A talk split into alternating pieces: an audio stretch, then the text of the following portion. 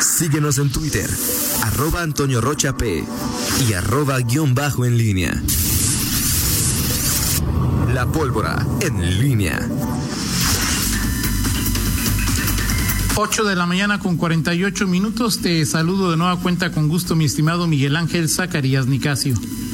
¿Qué tal, Toño? Buenos días eh, nuevamente en el auditorio.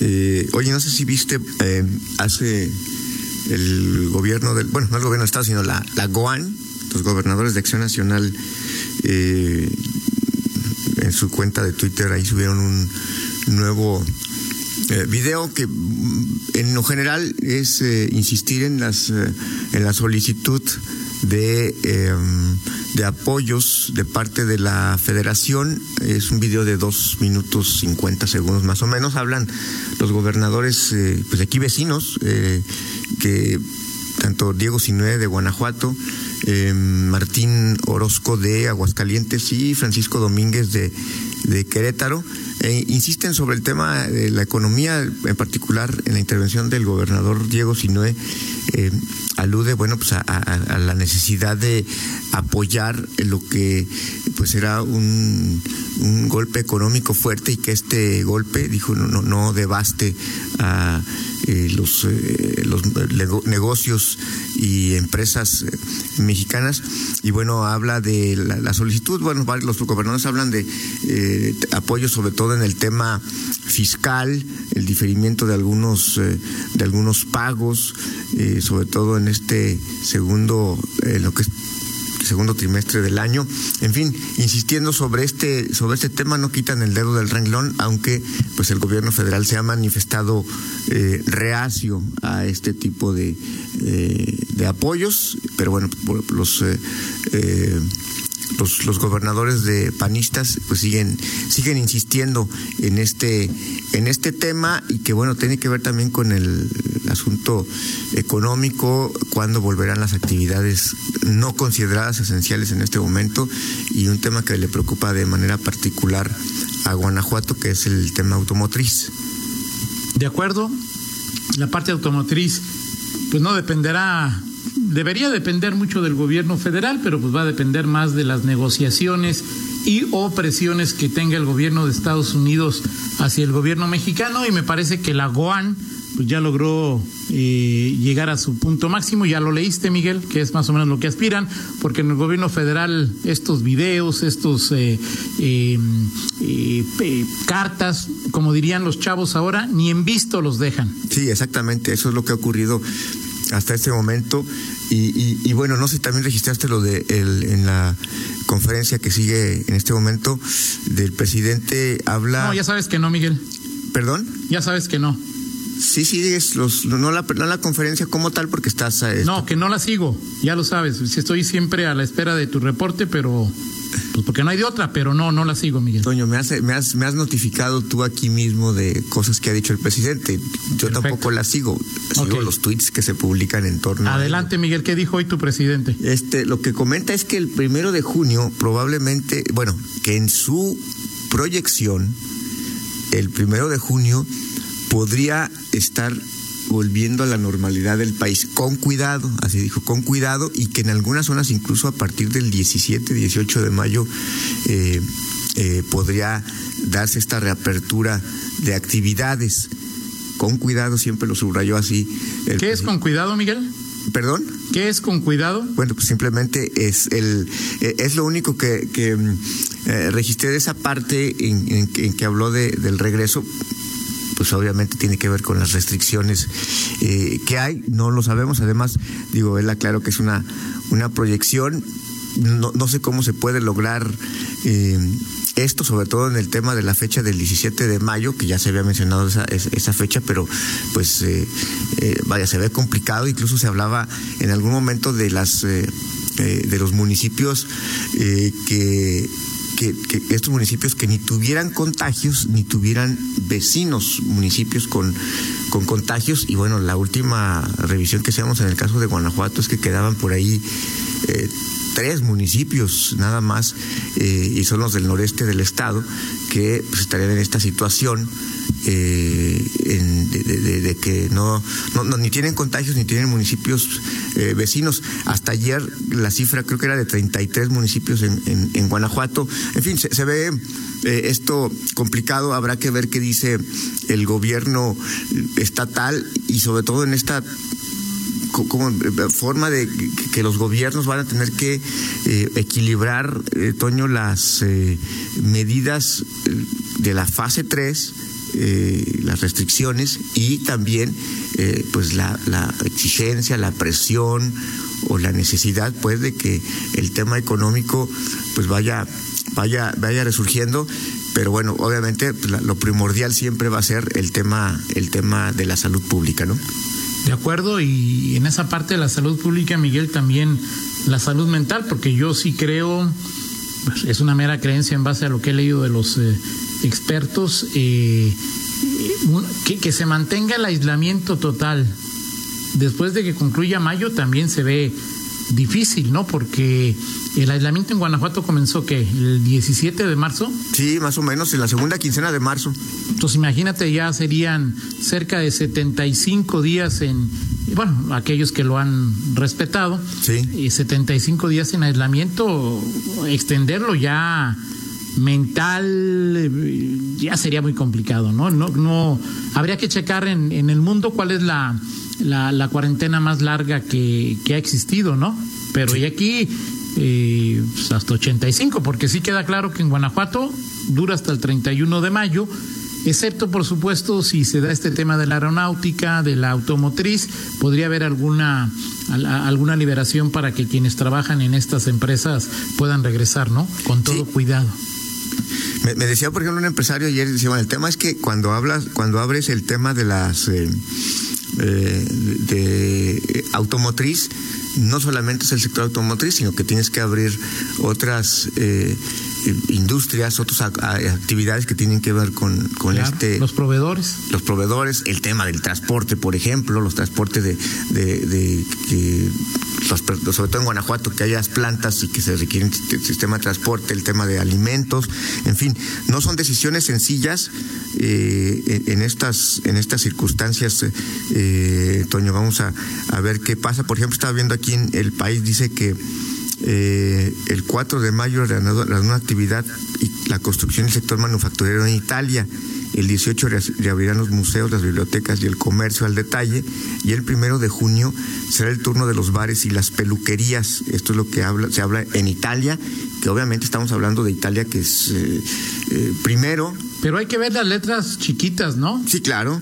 O sea, es decir, ayer que platicaba con mi hermano, que sí, eh, pero hay que, o sea, por ejemplo, en la peluquería nada más puede estar una persona, ¿sí? No es de que estén ahí haciendo fila y los, los bares y cantinas abren el 25% y eh, creo que el 17 de mayo y el 50 al 50 por el, el 31 al 50%. O sea, no es de que abran y abran ya alegremente. Incluso en Italia, a pesar de que hoy ya se puede salir, tienes que salir con un permiso, tienes que imprimir tu propio permiso para decir, este, voy a visitar un familiar, voy al súper, eh, y sobre todo diciendo, hago constar que no tengo síntomas o que no estoy enfermo. Sí, ahora este, estas medidas que está citando eh, se, han dado en esto, sobre todo en Europa y en México pues, creo que difícilmente se van a dar, Toño, el, el, asunto de, de estas restricciones y con permisos eh, y, con incluso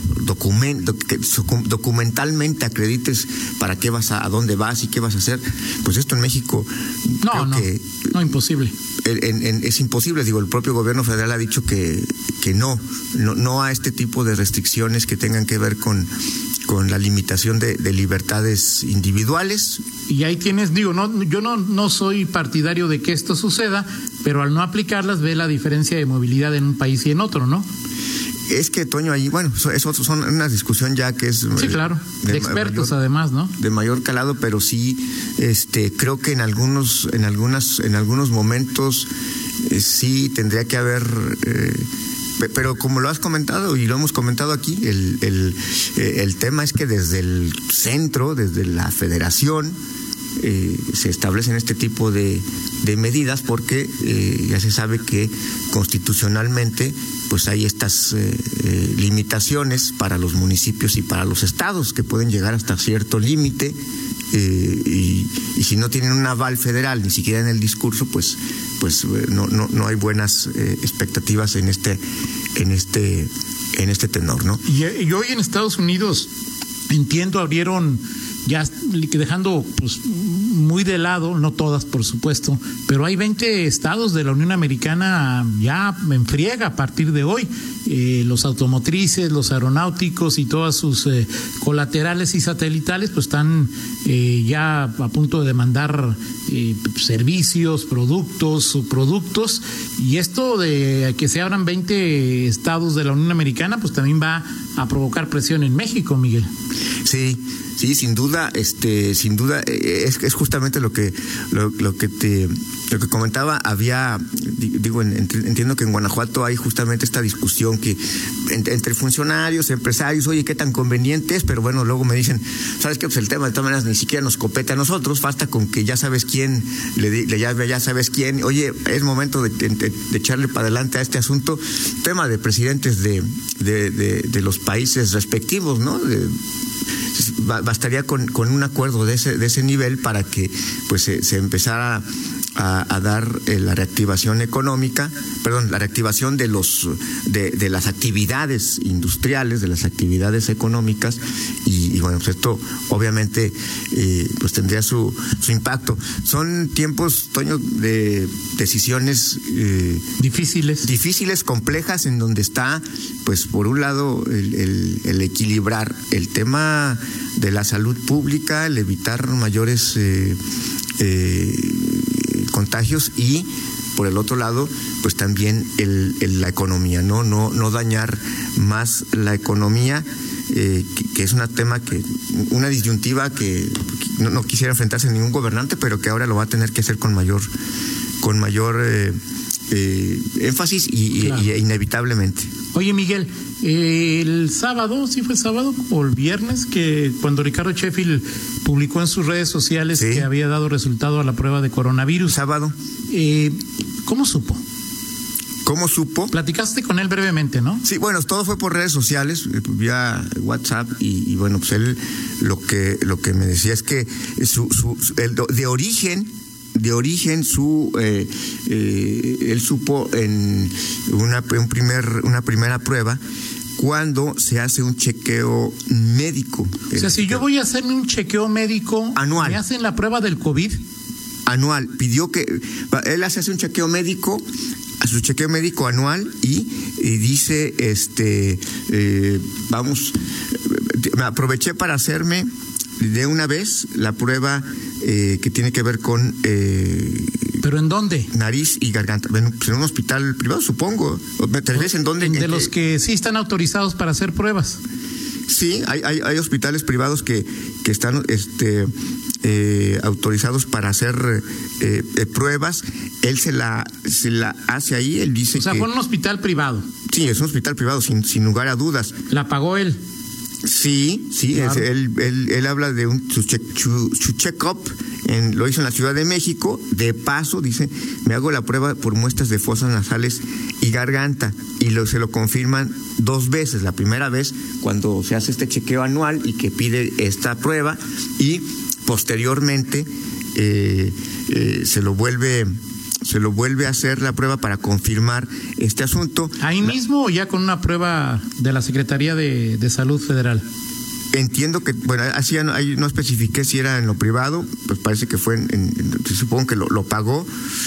Y bueno, el tema aquí que se, que se generó, Toño, es que estuvo en gabinete la semana, hace una semana exactamente, pues me dice exactamente, estuve en la reunión, en la rueda de prensa y en un en gabinete a las seis de la mañana, que hay una reunión eh, previa, y dice, pues siempre he entrado porque nunca hemos he tenido fiebre, la única revisión que se hace, pues hoy tienes fiebre, no tienes fiebre, y ya. Y él me, me dice también que, que, hasta el lunes 11 de mayo, o sea, en, hasta la próxima semana, estará aislado, no serían los 14 días porque dice que ya lleva una semana con el virus activo, esto fue el pasado sábado, dado el nivel que presentó el martes pasado en la prueba.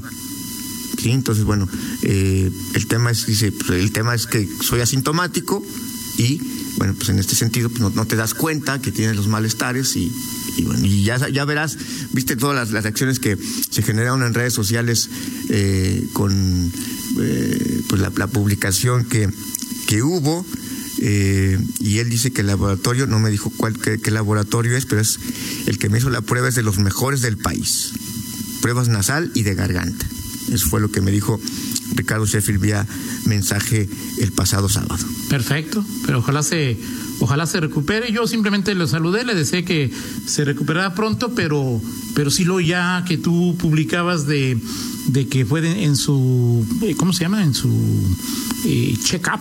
Check-up, sí, sí. Sí, dije, ah, entonces se debió haber hecho la prueba en uno de estos laboratorios que sí están autorizados. Creo que no, no hay ninguno, ¿verdad, Miguel? Pero en la Ciudad de México sí hay, sí. sí hay varios. Y este ahí, ahí está el origen para quien preguntaba de dónde se hizo la prueba Ricardo Sheffield. Sí, exactamente, exactamente. Y, y que fue a partir de este check-up, o sea, decir, ¿por qué lo hizo si no tenía, si es asintomático? Fue ahí. O sea, que cada, cada, cada año, como mucha gente pues hace tu chequeo general y él pidió, a ver, de una vez, ya que estamos aquí, háganme esto. Pues bueno, Perfecto. ahí está la, la versión de el eh, procurador. Ricardo está aquí, ¿no? Se enteró no ya cuando estaba en León, Ricardo. Sí, la prueba se le entregan los resultados ya cuando estaba en León, aunque se le hace en la Ciudad de México, y ya se queda aquí. De hecho, su, su, su, eh, bueno, te acuerdas su propio dicho, pues ahorita está aquí en León. Perfecto. Vivo, ojalá que eh, el que sea sintomático no genera que no eh, con, que contagie. Esperemos que, que las medidas no, no, no, no de una persona infectada, sino las medidas de cualquier persona las haya tomado, ¿no? Así es. Pues quienes están con él que también las hayan tomado. El tema ni siquiera fue discutido hoy en la mañanera, ahí estaba la sub, ¿qué? Sub eh, procuradora. Sí, estaba, no la conozco, fíjate, este, estaba la subprocuradora ahí, este, yo supongo que es la, la que llegó en lugar de eh, Talía. Talía Vázquez a la torre. Perfecto, perfecto. En fin, vámonos, Toño, con, eh, si te parece, con la, hoy hay reunión de, hay, hay eh, perdón, eh, reunión extraordinaria del, del IEG y a partir del próximo jueves empiezan ya las sesiones eh, martes y jueves jueves este eh, del pleno del Congreso de aquí al a junio otoño mar, do, dos veces por semana. Perfecto. Muy bien. Vámonos bien, con ¿no? el estribo Toño Rocha. Adelante.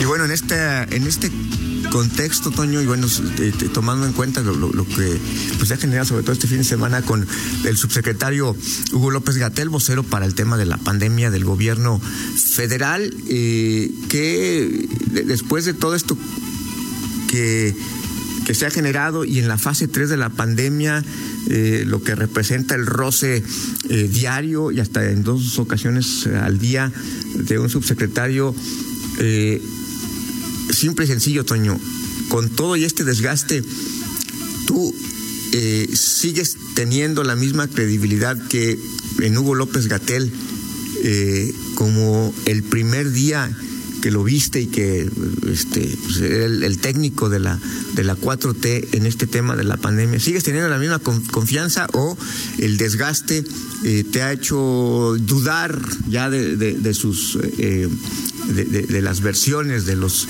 eh, números, de las cifras y las proyecciones que maneja.